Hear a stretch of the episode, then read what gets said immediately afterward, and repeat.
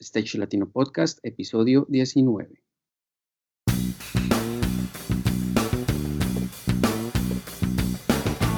Si eres técnico, ingeniero, diseñador, productor o gestor de eventos y espectáculos o quieres desempeñarte en cualquiera de estas áreas,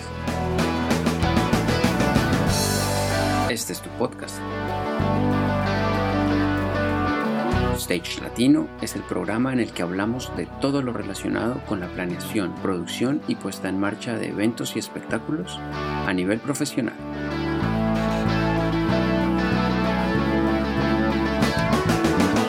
Cada semana un invitado, un referente que nos habla de su experiencia y de lo que debemos hacer, aprender a implementar para alcanzar nuestros objetivos en la industria.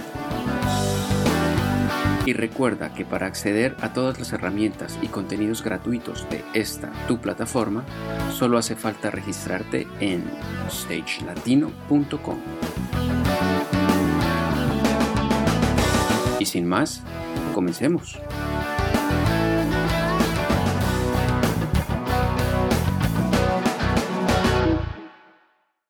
Hola amigos, un saludo para todos, buenos días, buenas tardes o buenas noches, especialmente para América Latina y la comunidad de habla hispana. Quien les habla Juan Pablo Flores, productor audiovisual, director de contenidos de Stage Latino. Y al otro lado de la línea está con nosotros Fernando García, una vez más, nuestro director de la plataforma. Hola Juan Pablo, buen día, ¿cómo va todo? Muy bien, Fercho, contento de estar nuevamente y, y pues trayéndoles a un nuevo referente de la industria para esta oportunidad nos acompaña un productor con el cual nos acercamos hacia el final de nuestro primer ciclo. Está con nosotros un productor de eventos, grande amigo de la casa, eh, que muchos conocen en Colombia seguramente. Él es dueño de su empresa Alive Entertainment y ha eh, girado y acompañado producciones muy importantes a nivel internacional con compañías como Move Concerts, Event Pro, el Festival Iberoamericano de Teatro, Absent Papa, T310, Instituto Distrital de Recreación y Deporte, entre otras por nombrar algunos, y pues también ha estado con artistas de gran nombre eh, en conciertos en nuestro país como Metallica, eh, en el Festival Stereo Picnic. Vamos a dejar que sea él quien nos cuente cuál es su experiencia, cuál es su actualidad profesional y esperamos tener un valioso contenido que todos sepan aprovechar. Les presento a Teo Echeverría. Hola Teo, ¿cómo estás? Bienvenido.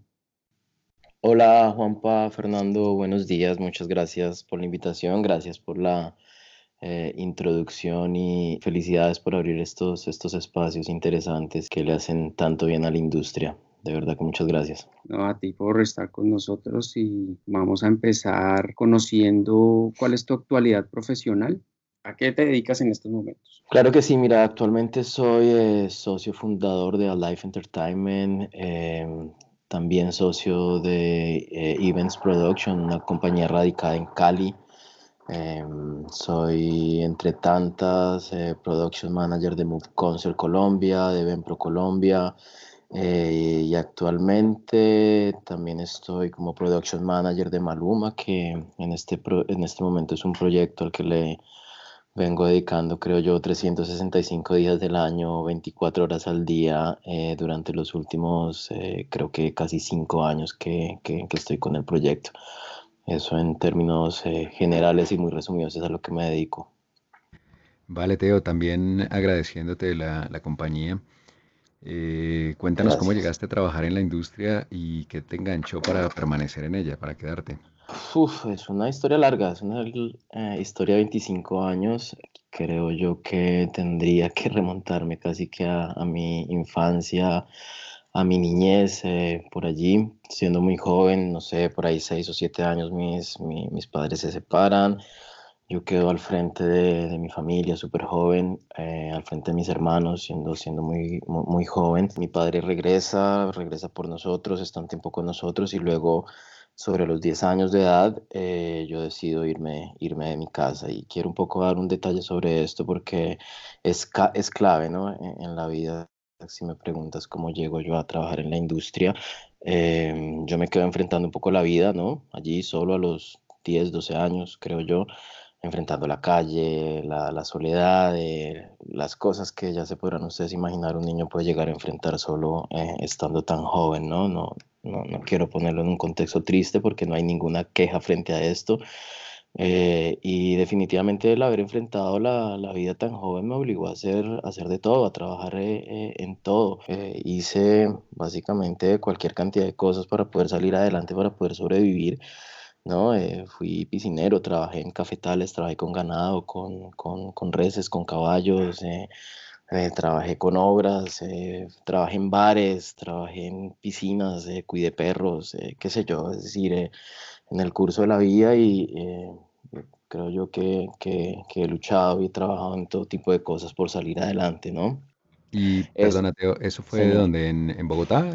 No, yo, yo nací en Bogotá, yo nací en Bogotá, pero yo desde muy jóvenes, eh, mis padres nos llevaron a vivir a Icononso en el Tolima, así que allí crecí. Y sí, eh, un poco que al haber enfrentado la vida así desde, desde tan joven y, y a, a, sobrevivir un poco en la vida, creo yo que, que le forma a uno eh, carácter, disciplina, enfrentar el miedo, enfrentar los problemas y pienso yo que un poco eh, al margen de lo rudo que pudo haber sido esa etapa de la vida, formó un poco las, las bases del, del, temperamento y lo que soy yo en día, hoy en día definitivamente, ¿no? Es muy difícil resumir eh, esa primera parte de la vida, eh, porque estoy 10 años eh, allí rodando por el mundo un poco, pero siempre tuve claras las metas, siempre tuve, no, no, no, sabía muy bien hacia, hacia dónde y cómo lo iba a hacer, pero siempre tuve claro, por ejemplo, en la primera etapa de la vida que quería terminar mi colegio, eh, quería salir de aquel lugar, ojo, no tengo nada en contra de Icononso, es un lugar que quiero muchísimo, tanto que eventualmente regresé.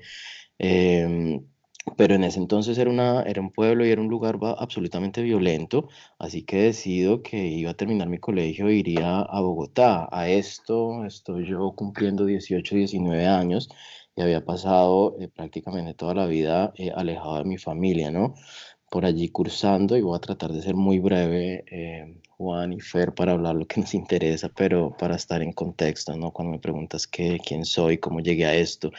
Y, y cursando de, de, décimo grado, creo yo, rondaba el año 95, yo voy a Bogotá, busco, me reencuentro con mi familia y mi hermana Yalesa, que seguramente conocen, eh, quien empezaba en ese entonces en la industria, eh, una industria que en mi opinión estaba naciendo y que era una industria eh, absolutamente eh, nueva, por decirlo así, eh, me encuentro con ella. Ella ya trabajaba en ese entonces y empezaba un poco los pinitos con, con Fuerza de Paz, que es em, donde, donde yo empiezo a trabajar en la industria, ¿no? Y yo defino este punto en la vida como un poco el antes y el después de, de, de, de mi vida, ¿no? Y de, y de mi carrera en, en, esta industria, porque en Fuerza de Paz salen no solamente lo que a quienes yo considero hoy en día mis mejores amigos, mi familia, eh, gran parte también un poco de los creadores de lo que hoy conocemos la industria musical en vivo en Colombia,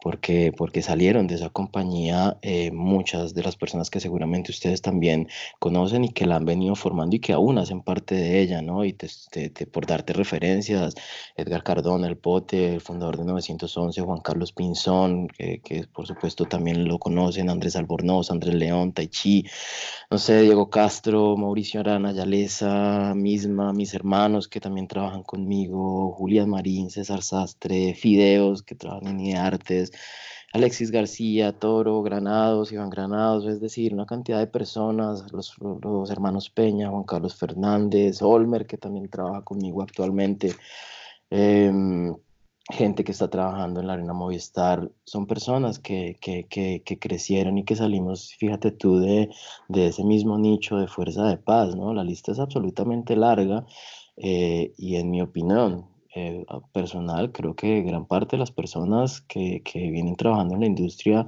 musical en vivo en Colombia eh, parten un poco de allí, que creo yo no es, no es coincidencia porque, porque definitivamente algo se estaba haciendo bien y algo muy bonito eh, nacía en ese por allí año 95, ¿no?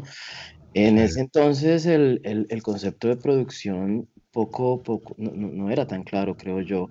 Eh, porque en Fuerza de Paz, cuando yo me vinculo, que Fuerza de Paz era una compañía que mal llamada logística, en realidad hacíamos seguridad de eventos, eh, hacíamos de todo, no solamente hacíamos seguridad de eventos, sino que nos encargábamos en, en, los conciertos de básicamente lo que hoy se llamaría producción y producción de campo, ¿no? Vallas, tapetes, pisos, estiva de los montajes, el apoyo a las mismas compañías proveedoras, el, apoyo a las compañías organizadoras de los eventos venía un poco de, de, ese equipo de Fuerza de Paz.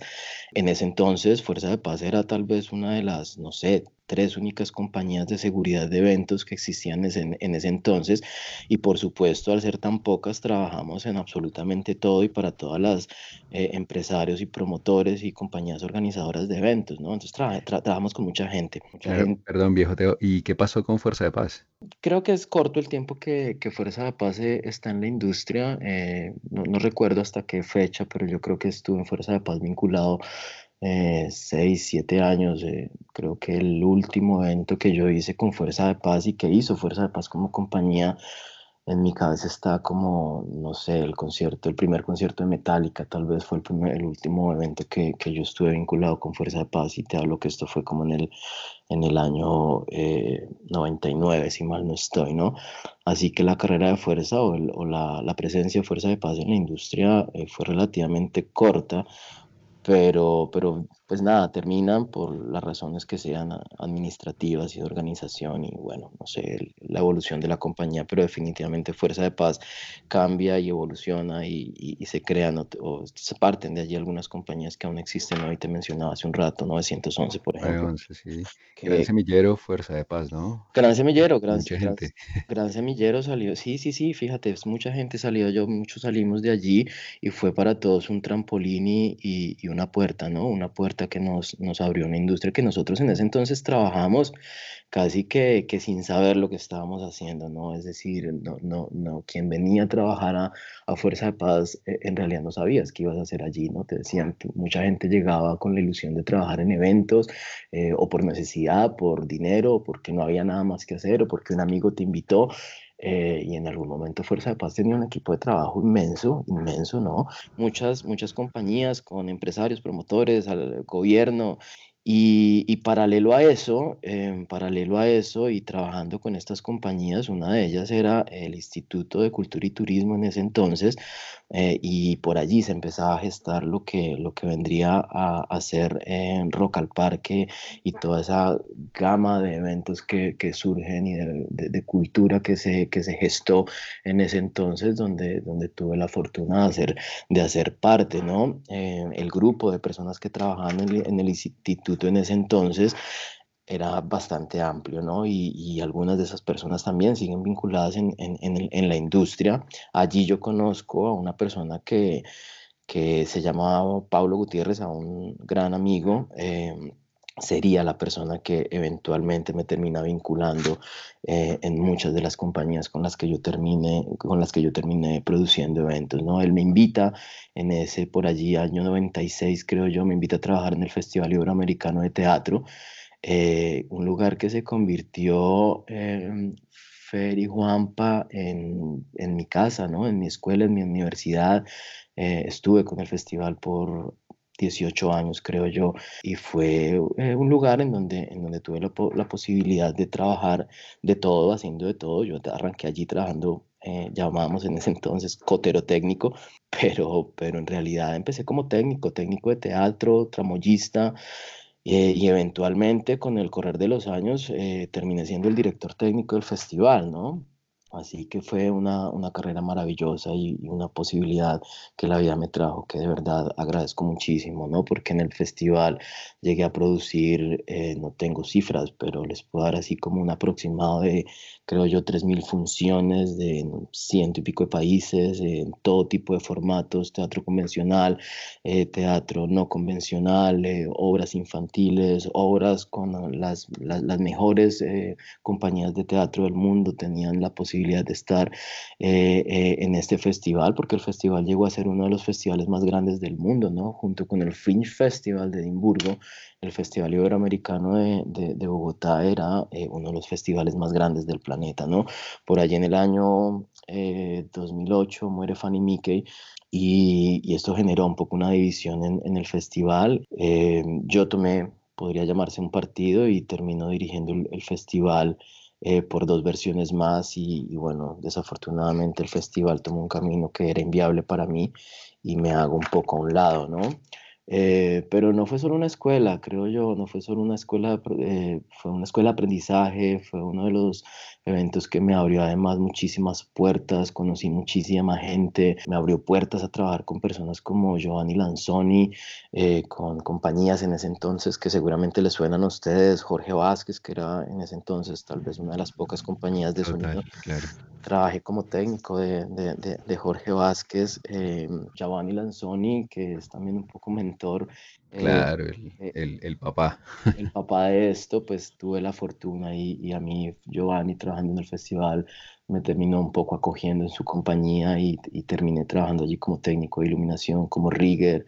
Yo en ese entonces eh, escalaba, así que hacía trabajos de altura en su compañía y, aprendí un poco, ¿no? Un poco eh, em, sobre los temas de producción, porque además Giovanni producía en ese entonces los conciertos más importantes que habían eh, en Colombia, ¿no? Entonces hacía un, un poco de todo, conocí eh, muchísima gente, trabajé para muchísima gente y te llamaban de aquí, te llamaban de allá, entonces trabajaba con Lanzoni, conocí en ese entonces también a Javier Ortega, el negro Ortega, que trabajaba también con el instituto, era el productor de Rock al Parque en ese entonces, eh, conocí por allí, a ver si me acuerdo de nombres, Andrea Tarantelo, que, que también un gran amigo con el que recorrí un camino larguísimo. Esto me llevó a trabajar en, en Move Concert con Alfredo Villaveses, eh, conozco a, Víctor Sánchez, trabajo con el Teatro Nacional, empiezo a trabajar con Pro Colombia, con quien llevo eh, básicamente también es, es, es, la misma compañía, es un poco, eh, Move Concert, Pro Colombia son compañías de Alfredo Villaveses y con quien llevo trabajando 18 años. Trabajé en ese entonces con Ole Entertainment, que fue la primera compañía en la que produje eventos eh, como productor general de eventos. Trabajé para Total Entertainment, para Seca Concerts. Llegué a crear compañías propias. Trabajé para BP Producciones, trabajé con Ocesa, Show Business, con All Star Production, T310 con Apps en Papa, empresarios súper reconocidos como Ricardo Leiva, trabajé con agencias de publicidad, con Sístole, trabajé con el gobierno, Ministerio de Cultura, trabajé con el gobierno de Venezuela, con el Ministerio de Relaciones Exteriores, en fin, es un sinnúmero de compañías eh, con las que terminé vinculado haciendo producción, pero todo empezó por allí, ¿no? Eh, eso fue un poco el, el, camino eh, que, que, que, empecé a recorrer. Yo en el año 2011 me divorcio y, y, debo cerrar mi, en ese entonces, compañía que se llamaba Local Crew Productions, que fue la segunda compañía que tuve. Por allí en el año 2011 eh, estaba como representante de promotor de una compañía que se llama Seca Concert de Christian Kramer, un alemán que está radicado en, en, en Medellín. Era, él sigue haciendo giras importantísimas y yo por allí estaba como representante de promotor y productor de Slash y de Journey. Estábamos haciendo una gira por Latinoamérica. Eh, conozco en Venezuela, en Caracas, a mi actual esposa y además socia, Hazy Tirone. Eh, madre de mi hijo y fundamos en el 2012 mi, actual compañía que es Alive Entertainment. Yo en el año 2013, 2014 me reencuentro con un gran amigo, fíjate tú, Santiago Aristizábal, a quien conocí también en Fuerza de Paz. Fíjate cómo es el mundo y nosotros estábamos haciendo, si mal no estoy, eh, una gira, unos conciertos de Ali Campbell, el vocalista de UB40 y allí nos reencontramos un año después. A mí él me llama, me llama y me dice que está buscando un productor, un productor para Maluma. Y le digo yo como, bueno, ¿y yo qué? Y me dice, no, Mari, yo pues no, el, el, proyecto no nos da para tu nivel, eh, recomiéndame a alguien, pues no, creo que no nos da presupuesto, Teo, es un proyecto que está empezando y demás. Y yo le dije, ven acá, Santi, hazme una propuesta, reunámonos, hablemos y, y déjame decidir a mí. Un poco fue el planteamiento en ese entonces. Y, te lo menciono porque pues creo que no, yo ni yo mismo me imaginaba que esa eh, llamada no solamente me terminaría vinculando al proyecto Maluma eh, a trabajar al lado de Juan Luis, el artista, eh, gran persona, gran ser humano, sino que fíjate que hoy, cinco años después, Em, estoy, creo yo, trabajando y al frente de la producción de uno de los proyectos más importantes de la industria musical latina, ¿no? un proyecto em, que me ha llevado a recorrer el mundo, que, con el que le, damos, le hemos dado vuelta a más de 50 países, en lugares maravillosos, donde he conocido gente maravillosa, donde he tenido la posibilidad de, de trabajar eh, al lado y de la mano de las personas, creo yo, más importantes de, de, la música y de la industria musical en vivo en el planeta. Entonces, es una rueda, ¿no? La, la música, la industria es una rueda, la es, una, es una rueda que no sabe a dónde te lleva, pero, pero te quiero ser franco y les quiero ser franco. Yo no me imaginaba que, que, el proyecto iba a tomar ese camino. Yo una semana, un par de semanas después de la llamada de Santi, mm, estoy reunido con Juan Luis y con quien era su, su manager en ese entonces y empezamos a trabajar, ¿no? Empezamos a trabajar eh, como, bueno, vámonos adelante, miremos hacia dónde queremos ir, empecemos a trabajar y fíjate, eh, pues indiscutiblemente lo que ha pasado. Lo que ha pasado y el producto que es.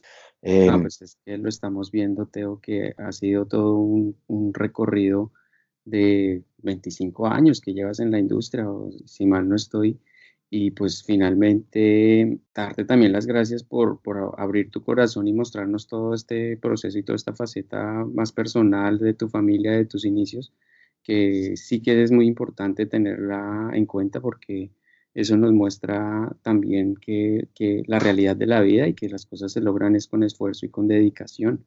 Pero yo sé que pues tendríamos mucho más para que hablar de, de todos estos inicios, eh, pero desafortunadamente pues tenemos que continuar con la entrevista. Entonces claro. quisiera que avanzáramos y ya abordemos un poquito más el tema eh, de, de, tu trabajo.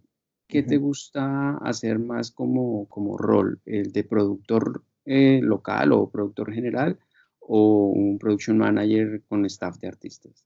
Juanpa, no tengo, no tengo preferencias, si te puedo ser franco, la verdad.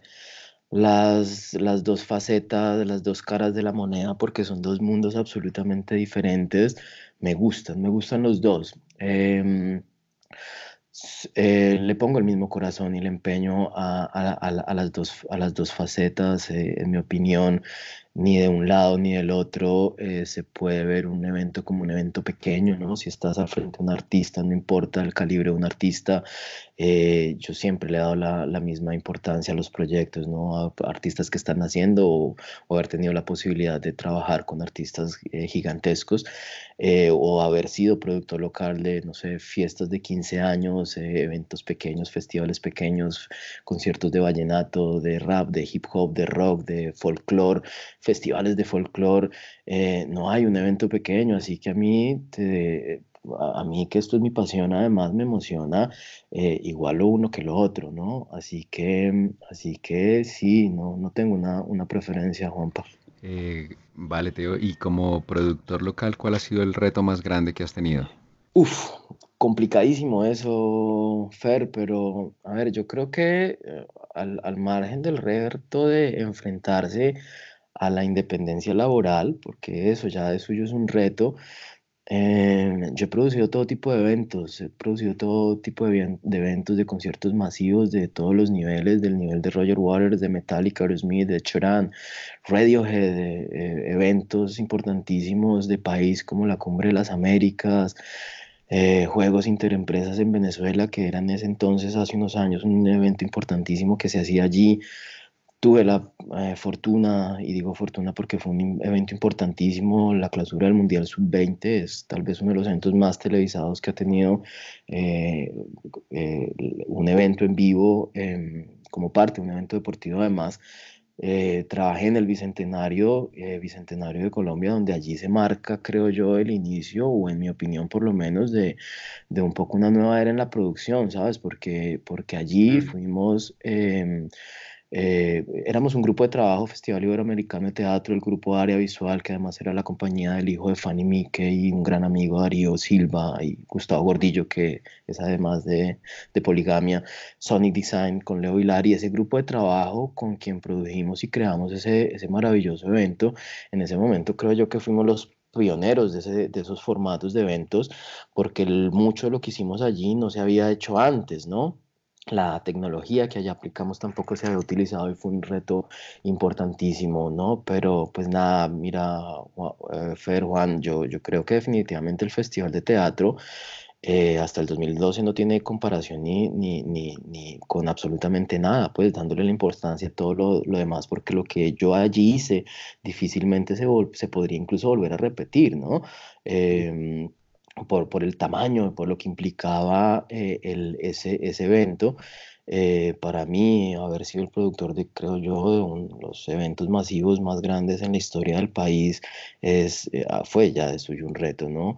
Eh, los, los, eventos más complejos de la industria, creo yo, lo, he tenido la, la, posibilidad de trabajarlos y en el festival se hizo de todo, ¿no? Se hizo clausuras del festival eh, masivas, impresionantes a parque abierto en la Plaza Bolívar, grupos como el Grupo F de Francia que se hicieron en parque abierto, que era todo un reto logístico, además ir en contra un poco de la, de la, de la legislación y de, las, de la normativa de eventos, porque implicaba por el tamaño de los eventos hacerlo, ¿no? Eh, obras como Hipacia, la caída de Los Ángeles, que implicó volar gente desde la Torre Colpatria hasta la Plaza de Toros y la misma instalación técnica involucró eh, eh, tener que montar equipos con helicópteros, abrir el espacio aéreo de esa zona de la ciudad en ese entonces restringida. Eh, en fin, obras que involucraban importantes edificios de, de la ciudad, ¿sabes? Eh, Plaza de Bolívar, donde teníamos que trabajar en la terraza del Palacio de Justicia, que en algún momento cuando yo empecé en el festival todavía estaba en obra después de la toma del Palacio. Mm. Eh, llegamos a interferir el Congreso, llegamos a trabajar en la Catedral Primada, en la Alcaldía de Bogotá propiamente, con obras de teatro donde involucrábamos toda esta parte importante de la ciudad, tener la Plaza de Bolívar abierta, que yo no lo vi nunca más después de, de, lo que se hizo en el festival y tener público desde la Plaza de Bolívar que llegaba hasta la calle 26 donde hacíamos relevos de sonido y de video, yo particularmente nunca lo he visto. Así que, pues mira, yo, yo creo que eventos eh, grandes he tenido de verdad la posibilidad, la fortuna de producir muchos y, y, cada uno tiene su importancia, pero, pero sí, yo creo que este es tal vez una de las cosas más, más grandes en las que he tenido la posibilidad de, de trabajar y de haber estado eh, involucrado es que ahora que lo dices que es tan valioso el, el, trabajo en equipo, ¿no? Como cuando tienes el soporte de, de, todas estas otras compañías que también son de renombre, que tienen una experiencia y un recorrido súper fuerte, unir todas estas eh, talentos y todas estas eh, fortalezas, pues, eh, logra que hayan unos eventos de, de mucho impacto. Cuando tú miras estos equipos de trabajo, ¿qué es lo que más valoras? De todo, valoro el ser humano como tal, ¿no? Valoro la, la humildad, la pasión que le entregue, le entregue la, la, la, gente al trabajo, a la labor, ¿no? El respeto y, y, esta entrega, ¿no? Que pone la gente frente a un proyecto para mí es lo, lo, que, lo más valioso, ¿no? Eh, pienso yo, Juanpa, que el éxito de un productor eh, que normalmente los productores no pueden pretender saberlo todo. Yo particularmente no me las sé todas. No, para mí lo más importante eh, eh, es estar rodeado de gente mejor que uno. ¿no? Y afortunadamente eh, he tenido la, la, la, suerte un poco de, en mis proyectos y en los proyectos que he estado vinculado de estar absolutamente bien rodeado y de, de, de maravillosos equipos de trabajo, particularmente en el proyecto Maluma eh, que creo yo que tiene uno de los mejores staff, sin demeritar a nadie, por supuesto, pero tenemos uno de los mejores equipos de trabajo que un artista podría, podría eh, soñar, ¿sabes? Eh, obviamente no somos los únicos en la industria. En Colombia en este momento hay un boom y una explosión de, de, de artistas que están girando alrededor del planeta haciendo equipos de trabajo, la gente de J Balvin, de Yatra, de Piso 21, de Silvestre Angón, de, de Carlos Vives, qué sé yo, ellos han logrado un poco también rodearse muy bien de gente eh, y gente que le pone cariño, entrega, pasión, que cambia también un poco la cara de la industria de los shows en vivo y, y definitivamente eso se logra si estás bien rodeado y si tienes gente buena. Y, cuando tú le das ese valor a la gente y donde tú le entregas a la gente la, la posibilidad también un poco de crecer, eh, yo soy de, de, de, las personas que simplemente delega. Es muy difícil llevar las riendas de un proyecto si tú no delegas eh, los equipos de trabajo, yo particularmente los, los, formo para que aporten, para que apoyen y para que hagamos equipo, ¿no? Eh, no, yo no soy jefe, yo no soy jefe, no me gusta ser jefe, soy pésimo siendo jefe.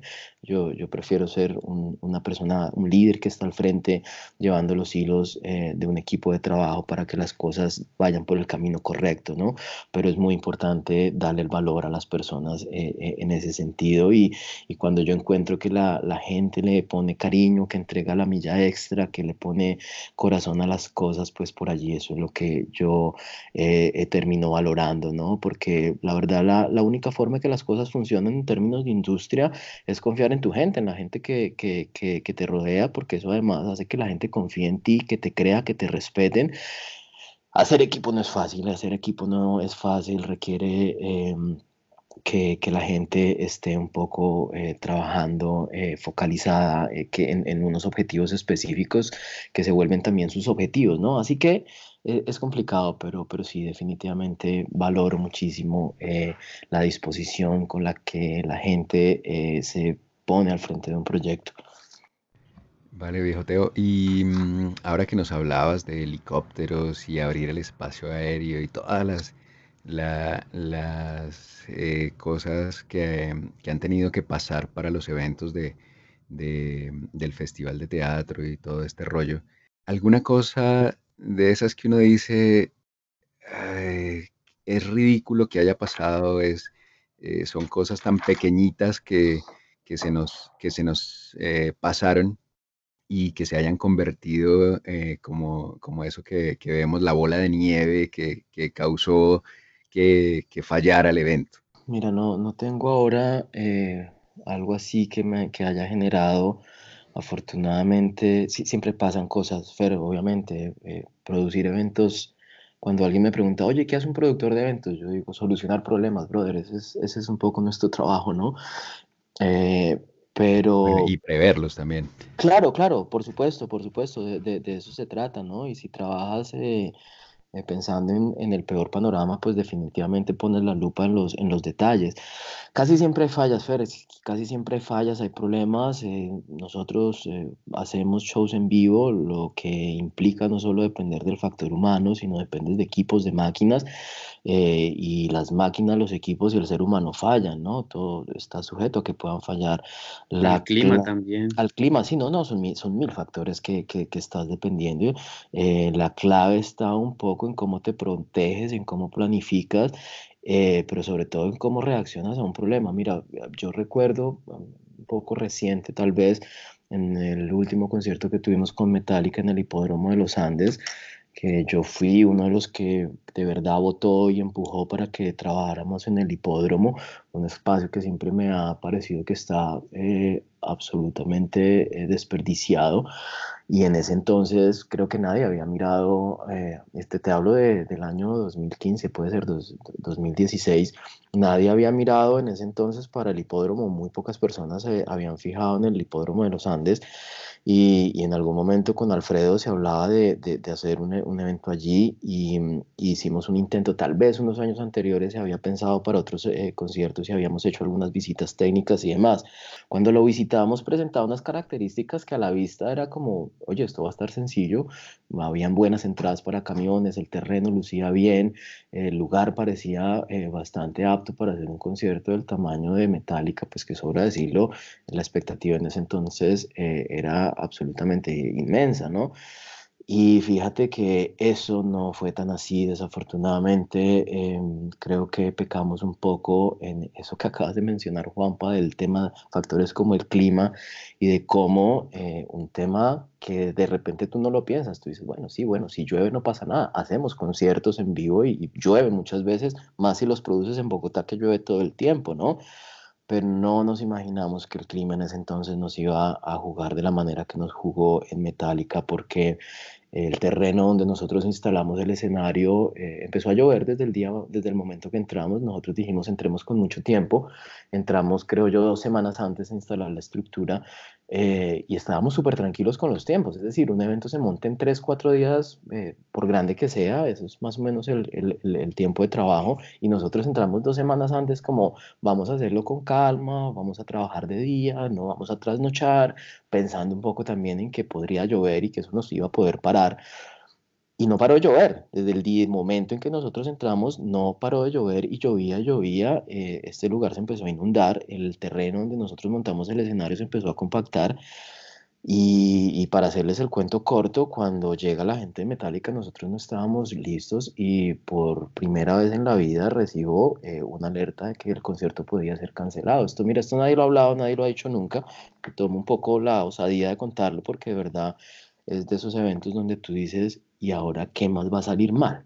Y sí, el artista cuando llega a hacer su load-in eh, el día antes del concierto, desafortunadamente no pudimos cumplirlo con los tiempos de trabajo. La estructura está básicamente eh, compactada, el terreno y la estructura no lucía bien y, y, todo esto nos generó muchas demoras en la producción del artista cuando vio que estábamos retrasados en algunas cosas y que no podía cumplir sus tiempos de trabajo eh, ni su cronograma de trabajo, inmediatamente nos puso la lupa en absolutamente todo y esto fue, te quiero decir, un desastre porque, porque, porque todo era un problema, ¿sabes? Oye, ¿por qué está tan empantanado? Oye, pues porque ya está lloviendo hace dos semanas, no tengo solución para eso. Y eso era un lío para, para el artista, ¿no? Oye, ¿cómo circulo el camerino al escenario? Pues, brother, boticas, ¿no? Y camina por el paso, porque no tengo otra opción. Y sin embargo, nosotros habíamos tenido un despliegue logístico impresionante y de verdad habíamos hecho, porque creo que eh, Move y Alfredo es uno de esas pocas compañías en la industria colombiana que de verdad no escatima en recursos para hacer las producciones de, del nivel que se hacen. Pues ustedes creo que habrán visto y han tenido la oportunidad de ir y de verdad que el nivel de las producciones, y no porque yo esté vinculado, es porque detrás hay una oficina que respalda, hay un promotor que respalda, y verdad que no, no se escatiman recursos, pero el sitio era imposible, es decir, no había forma a menos que pusiéramos un gran piso y pusiéramos millones de motobombas de que ese sitio luciera bien, ¿no? Mm. Fue un desgaste y eso pudo, eh, finalmente el evento lo logramos sacar adelante eh, con cuchillo en boca, ¿no? Cualmillas, pero se saca adelante fuera, pero fue un evento que, que, produjo muchísimos problemas, que nos generó muchísimo estrés, que estuvo, eh, yo recibía eh, eh, no show y cancelación cada dos minutos y esto debo reconocer que no me había pasado en la vida nunca, ¿no? En, en, todo lo que yo he hecho. Em, recuerdo, y si me voy un poco más atrás, un, un concierto de Shakira, estaba ahora pensando, un concierto de Shakira con el Tour de la Mangosta en Barranquilla, donde el eh, mítico, el de Barranquilla. el mítico de Yo creo que allí pasó todo, brother. Sí. Yo creo que allí pasó todo, ¿no? Eh, yo no, no fui productor de ese evento, pero sí, sí eh, era parte del equipo de producción en ese entonces. Teníamos los recursos en Colombia hoy en día son más que buenos. Es decir, si tú pones un poco eh, en, en, qué punto está Colombia en términos de producción de recursos y demás, nosotros estamos súper bien con relación a la, la región y a, a, industrias, incluso en el planeta. Te podría dar muchas referencias, pero, pero en ese entonces, desafortunadamente, los recursos que habían eran los que habían. Tuvimos muchos problemas con los generadores eléctricos eh, durante todo el tiempo, desde que se empezó a montar, durante las pruebas y demás, pero no había nada más, ¿sabes? Y arranca el concierto de Shakira, eh, ¿no? Estadio lleno, por supuesto, el tour más exitoso, en mi opinión, de Shakira, y se apaga uno de los generadores y se va el audio en el estadio. Y son de esas cosas que tú dices, hubiéramos tal vez puesto un poco más la lupa en ese detalle y no habría pasado, porque nadie, e, es decir, pasan cosas, pero no quieres que te pasen ni quieres que le pasen a nadie. Yo, fíjate que cada vez que veo que pasan cosas en conciertos, a mí me da como un frío, ¿sabes? Como que digo, porque, porque sé la dimensión y las proporciones de ese tipo de problemas que no quiero que le pasen a nadie, ¿no? Hace poco, también con el proyecto Maluma, eh, hace un par de años, creo, el año pasado tal vez, en México, yo llego a un estadio, eh, no recuerdo la ciudad, mm, pero llego a un estadio y apenas me bajo de la baña, entro del estadio, lo primero que veo es un techo absolutamente mal armado. A la distancia, yo dije, esto está mal. ni siquiera había saludado a nadie de la producción local, pero apenas entro del estadio veo un techo que, que inmediatamente dije, pensé para mí en ese entonces, pensé, aquí difícilmente va a haber un concierto. te estoy hablando que, eso fue el día quisiera, de... Yo quisiera preguntarte eso. ¿Cuándo se vuelve un tema intuitivo y cuándo utilizas los protocolos y el método que, tiene la producción?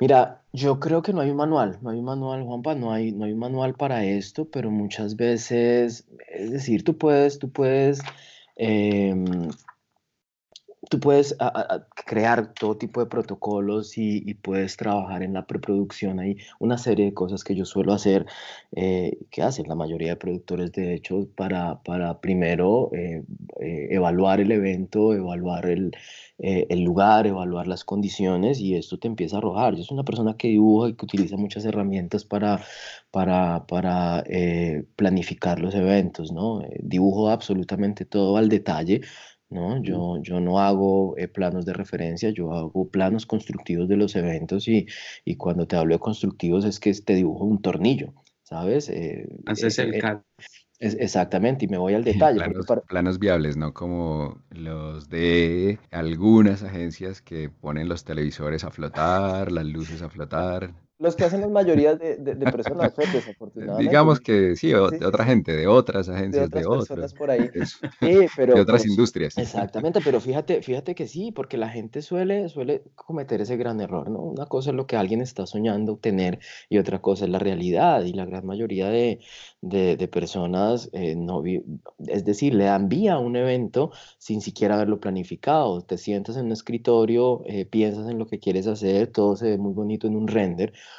pero a la hora de enfrentarte al evento y de montarlo, pues te das cuenta que hay una cantidad de detalles como un desnivel de 20 centímetros que te puede cambiar el, el tema estructural, ¿no? Entonces sí hay un tema de intuición, hay un tema de intuición definitivamente cuando tú te enfrentas al, al montaje mismo del evento, pero pues yo no, yo regularmente no espero a que eso pase, yo regularmente le hago preproducción absolutamente todo en el proyecto con Maluma, eh, yo hago visitas técnicas, eh, si son lugares a los que no haya ido, lo primero, y, o eventos de una proporción eh, em, grande, por decirlo, mediana grande, eh, le hacemos una visita técnica, no importa el lugar del mundo que sea, vamos, eh, hablamos, revisamos, tomamos fotos, buscamos planes, información, quién ha estado allí, trato de hablar con colegas de la industria, entonces llamo a productores de, otros artistas y les consulto, es decir, hacerle la preproducción a un evento es absolutamente clave e importante para que eso te arroje los posibles problemas y tú poderlos enfrentar y, y, y,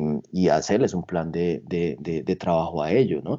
Entonces, entonces eh, te, te, termino un poco de contar lo que me pasó con e, e, esa vez en México y, yo llego, me encuentro en un techo que se está medio desbaratando, nos reunimos rápidamente allí, yo cito a las personas de la producción y te, mira, te digo, yo ni siquiera me había quitado el morral, o sea, esto fue ahí entrando, llamo a las personas que están al frente de la producción, a nuestro representante de promotor, me reúno y les digo, amigos, a este techo hay que hacerle esto, esto, esto, esto, esto, esto, esto, y si esto, esto, esto, esto no pasa, dudo mucho que podamos abrir puertas. Y te estoy hablando que es que era el día del evento. Nosotros llegamos, el día veníamos en un back-to-back y...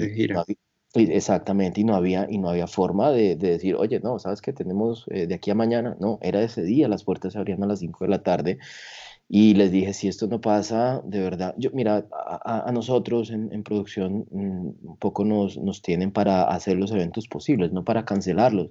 Es decir, a mí la palabra cancelación de mi boca no sale a menos que vaya a cancelar. Es decir, no utilizo ese recurso como una amenaza ni más faltaba porque es algo que a mí no me gusta oír, por tanto no me gusta decirla, ¿no? Pero, pero definitivamente allí había una alarma de, de cancelación. Yo levanto el teléfono, hablo con, con, con, el manager, con Walter, eh, y le digo, Walter, está pasando esto. Le, lo puse en alerta, le dije, mira, este es el plan, esto es lo que vamos a hacer, pero esto está complicado. La oficina sabe que si yo llamo es porque realmente está pasando algo. Yo regularmente pocas alertas levanto pero finalmente eh, la gente de la compañía, la gente de las, de las estructuras, de los techos, eh, hicieron todo su esfuerzo, lo intentaron, pero cada vez el techo estaba peor, se hundía más, se inclinaba, la pared de viento se fue soltando y en un momento ni siquiera habíamos flotado, eran las 3 de la tarde, el techo estaba a punto de caerse, yo paré allí, estábamos a dos horas de puerta y les dije, amigos, desafortunadamente el concierto se tiene que cancelar, yo no voy a tomar el riesgo. Eh, Obviamente, cuando tú hablas de esto, estás en un sitio, no solamente lejos de la casa, un sitio donde eres extraño. Estábamos en una ciudad intermedia de México. Em, y no es fácil enfrentar esto, enfrentar un promotor, enfrentar un empresario, enfrentar un equipo de trabajo.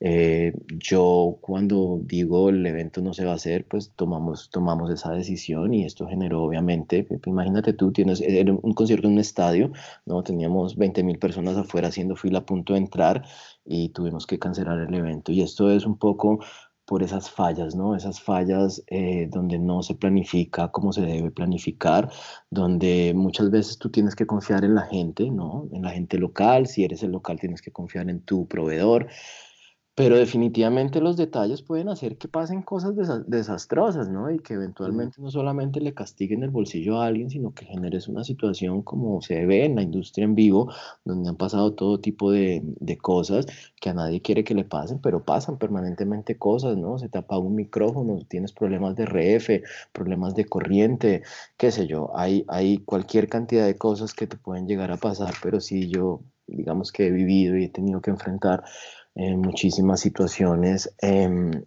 en, vivo eh, y problemas que parecieran en algún momento no son tan graves que terminan generando eh, una situación de este nivel, ¿no? Claro, viejo Teo. Y dentro de esas eh, cosas que se hubieran podido planificar o se hubieran podido detectar, ¿cuál, ¿cuáles has visto que sean como, como esas cosas obvias que se le pasan a las producciones locales normalmente? La primera es cuando no, cuando no se pone en el papel un evento, ¿no? Pero cuando no se pone en el papel hablando de la realidad del evento.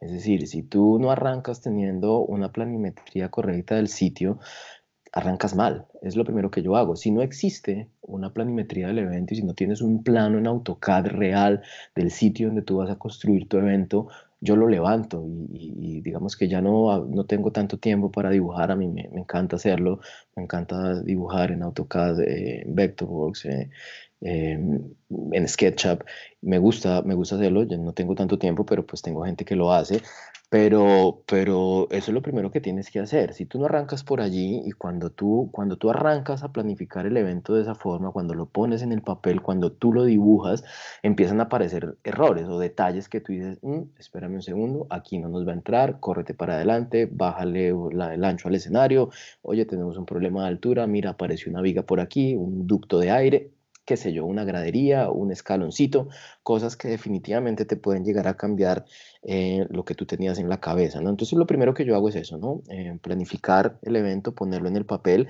eh, y si en el papel es viable, luego nos vamos para el sitio y verificamos que realmente sea viable, ¿no? Porque a veces el papel también lo aguanta todo, y cuando te enfrentas al sitio te das cuenta que pues no es tan así, ¿no?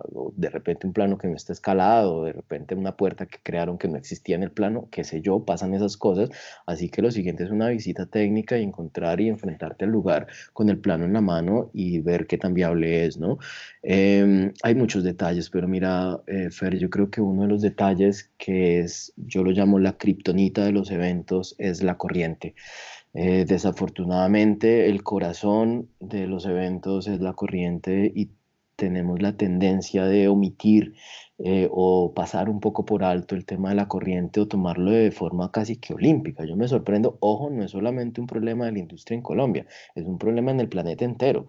Es decir, el tema de la corriente en algunos países lo, lo, que hacen, tipo en Estados Unidos, donde recién hicimos una gira con Maluma, es un país donde esos problemas suelen no pasar, no porque no pasen, simplemente es porque están tan cubiertos frente al problema, tienen tanta capacidad eléctrica en los eventos, pues que si hay un problema tú ni siquiera lo notas, tienen redundancias, transferencias automáticas, eh, si tú necesitas 200 kVA de corriente, ellos te ponen 1000.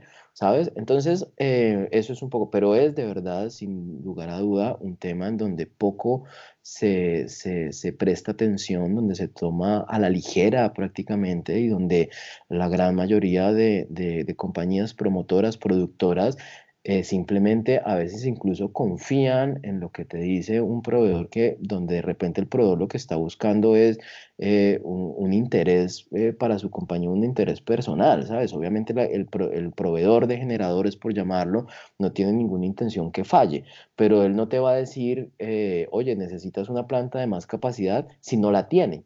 Entonces de repente te puede estar empujando a utilizar un generador que si tú no te fijas en detalle tal vez no tenga la capacidad. Así que por allí el tema de corriente que es un problema eh, mundial, le llamo yo, en la industria del entretenimiento en vivo, es algo a lo que debemos prestarle mucha atención porque se presenta de todo y además al margen de que exista una regla, una normativa eh, y tú te pegues a lo que dice el papel y, tú te sientas y haces una planificación también de corrientes, de consumos, un diseño eléctrico, eh, un, un plan unifilar de cómo vas a hacer tu conectividad y demás, y, luego te das cuenta que todo eso suena muy bonito y muy interesante y muy de la NASA y luego te enfrentas a un generador que no le cambiaron el filtro del aceite, ¿sí me entiendes? Entonces, eh, es, es, un tema bien complicado y, y recién lo, lo, hemos visto. Creo que, que, que, ustedes se han enterado de cosas que vienen pasando incluso en Colombia, eh, donde eventos que han tenido fallas y artistas importantísimos, que no voy a, a, dar nombres, pero que han venido teniendo fallas,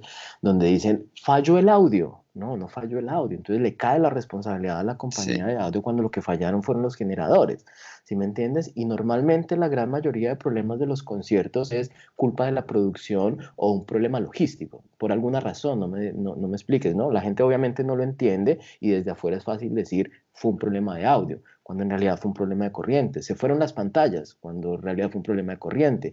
Y esas responsabilidades le caen a las personas equivocadas y es un problema que vivo a diario, que lo veo a diario, que me frustra muchísimo eh, porque hay formas de hacerlo. Es decir, en Colombia tenemos compañías que tienen la capacidad eléctrica y la capacidad de equipo para poder hacer los conciertos del nivel que tú quieras. ¿Cuál es el problema? Cuando cada son empresarios que no les importa y donde lo que tratan es de ahorrar dinero, no quiero hablar mal de nadie ni más faltaba, pero, pero también lo vivimos. Yo a veces lo vivo con empresarios donde donde, donde tengo que estar eh, explicando demasiado por qué se necesitan generadores de cierto nivel y donde siempre te dicen, oye, pero es que yo hice un concierto el mes pasado y lo hice de esta forma. Y, y, y, hay, una, hay una mala forma y hay una mala costumbre con respecto a cómo funciona eh, el tema eléctrico en los eventos cuando eh, es lo más importante. Mira, es lo primero que yo reviso. Cuando no, no, solamente planifico un evento y soy productor local, si lo queremos llamar, es lo primero que yo reviso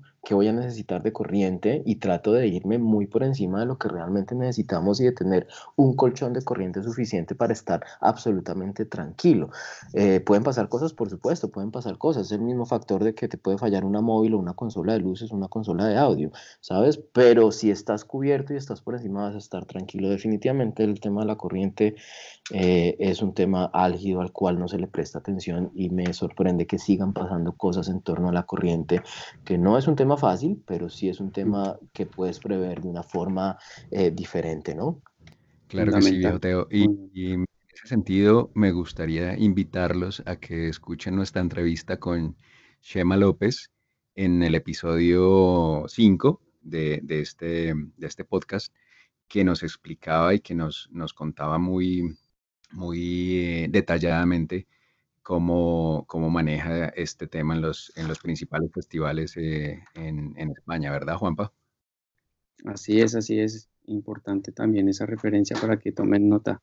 Y, y fundamental y muy importante todo lo que nos está diciendo Teo y, y que veo que es algo clave en las eh, labores y las características que tiene que tener un productor, ¿no? Como mirar, no velar solo porque funcionen las áreas para que se desarrolle el evento en sí, sino porque el, el, todo el engranaje de los diferentes departamentos y las diferentes especialidades que se involucran en la producción de un evento son lo que logran que el, show salga al otro lado y la gente eso no lo entiende, la gente solo ve es el espectáculo como, eh, como tal y, y, ahí es donde pasan este tipo de confusiones donde se le, se le puede señalar una falencia a algo más global, más genérico que realmente donde estuvo la falla es en algo más específico y puntual.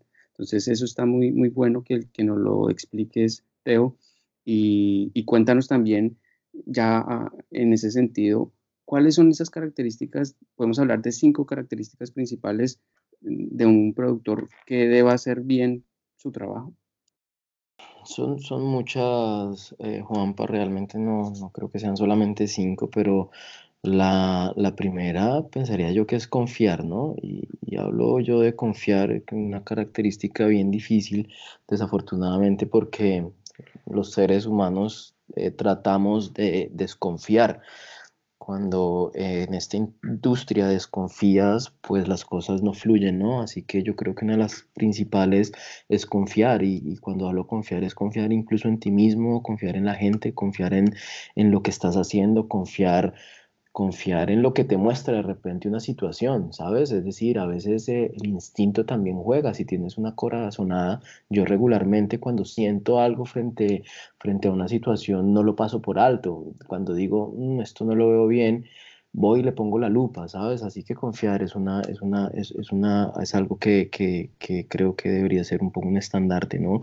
Eh, en términos de lo que debería tener un productor. Son, son muchas eh, Juanpa, em, el, planificar, el, planificar es creo que una de las cosas importantes que, hay que poner sobre la mesa en términos de, producir, de producir eventos. El ser organizado es muy, muy importante, ¿no? El tener un plan de trabajo, un método es muy importante. Em, es decir, cada quien, cada quien produce y cada quien organiza los eventos como los aprendió, como bien le parezca, ¿no? Pero eh, esto, esto es un derrotero que hay que seguir, eh, es decir, los eventos en términos generales suelen tener mismas características al margen del nombre del artista, ¿no? Em, pero, pero yo creo que si tú sigues un derrotero y tratas de repetir tus protocolos, eh, y a esto es un poco el hecho de ser organizado, las cosas te van a salir bien, ¿no? paciencia, yo creo que esto es, una, esto es una característica que pocos tienen o tenemos, porque yo también a veces la pierdo, pero la paciencia es bien importante, ¿no? Creo que cuando uno es cabeza o líder o jefe o a cargo de, es importante la paciencia, porque está lidiando mucho y, y, con, con, muchas cosas y, y, uno se termina convirtiendo un poco en el bulto de arena y donde recibe los golpes de todo lado y eres el centro eh, de todo, ¿no? De los problemas, de lo bueno, de, de, de, lo malo, de, los líos, tú eres el que tiene que tener una respuesta para todo, eh, tú eres la persona que, que debe solucionarlo todo, que eres una persona que casi debería ser más bien un mago, ¿no? Porque, porque las cosas que te llegan cuando estás al frente como productor, eh, yo, yo, a veces me río, yo digo, ¿en serio me vas a preguntar eso? O sea, ¿de, qué me estás hablando? Porque a veces te llegan con unas cosas que tú dices, oye, eso, eso, eso no, es, no es mi problema. Oye, mira, Teo, está pasando algo, es que las señoras en tacón se están enterrando en el pasto. Eh, ok, bien, ¿Y, qué quieres que yo haga? Pues, ¿no? Entonces, entonces, pero te pasan esas cosas, ¿no? Te pasan esas cosas. Así que la paciencia es otro tema que tienes que tener, ¿no? Porque cuando eres el polo a tierra, definitivamente te cargas de muchas cosas y tienes que dejar un poco que las cosas pasen y eso solamente lo logras con paciencia. Sí, yo no sé cuántas dije por allí de, de las cinco o las características, pero yo creo que son, son, muchas, ¿no? Claro, claro. no, no, no. El, tema de la, de la producción es sumamente complejo para, para reducirlo a, a, cinco cosas. Teo, pues eh, nada, eh, perdóname por cortarte, sabemos que, que, tienes que, que, trabajar, nosotros también vamos de salida. Eh, una vez más, agradecerte, agradecerte por, por el tiempo, por la, por la compañía, desearte el, el, el, toda la suerte con el cierre de la gira eh, que, están, que están terminando ahora en Estados Unidos. Y nada, pues el resto quedará para la próxima, Teo. Muchas, muchas gracias por, por acompañarnos. Cuéntanos eh, dónde te puede seguir nuestra audiencia, cuáles son tus coordenadas en, en, en las redes, en eh, tu presencia en Internet. Eh, no, ustedes muchas gracias, Fer Juanpa, por la oportunidad. Sí, creo que aquí hay mucha tela para cortar. Eh, espero tener la oportunidad de que sigamos con la conversación. Muchas gracias por la invitación. Eh, de verdad los felicito por ah, generar este espacio que de verdad le hacía falta a, la industria. me encuentras en Instagram como arroba teo um, underscore siete veces, underscore palito abajo, pues siete veces y en Twitter como TOS1977. Yo soy vieja guardia, también te puedo dar el teléfono, pero tú lo tienes. Pero, pero sí, esas son mis coordenadas. Bueno, muchas gracias de verdad. Genial, genial. vale, Teo, un fuerte abrazo entonces. Bienvenido nuevamente a la comunidad y hasta la próxima. Hasta la próxima, muchas gracias de verdad. Que tengan buen día. Es así como hemos llegado al final de este episodio. Gracias por escucharnos y referirnos con tus colegas y amigos. Si te ha gustado el programa, nos harás muy felices con una calificación de 5 estrellas en iTunes o un me gusta y comentario en stagelatino.com, Evox, Spotify o en cualquiera de las plataformas donde nos escuches. Y recuerda que para acceder a todas nuestras herramientas y recursos gratuitos, el único requisito es estar registrado como usuario en stagelatino.com. Nos escuchamos la siguiente semana con un nuevo invitado de alguna de las áreas de nuestra industria. Hasta la próxima.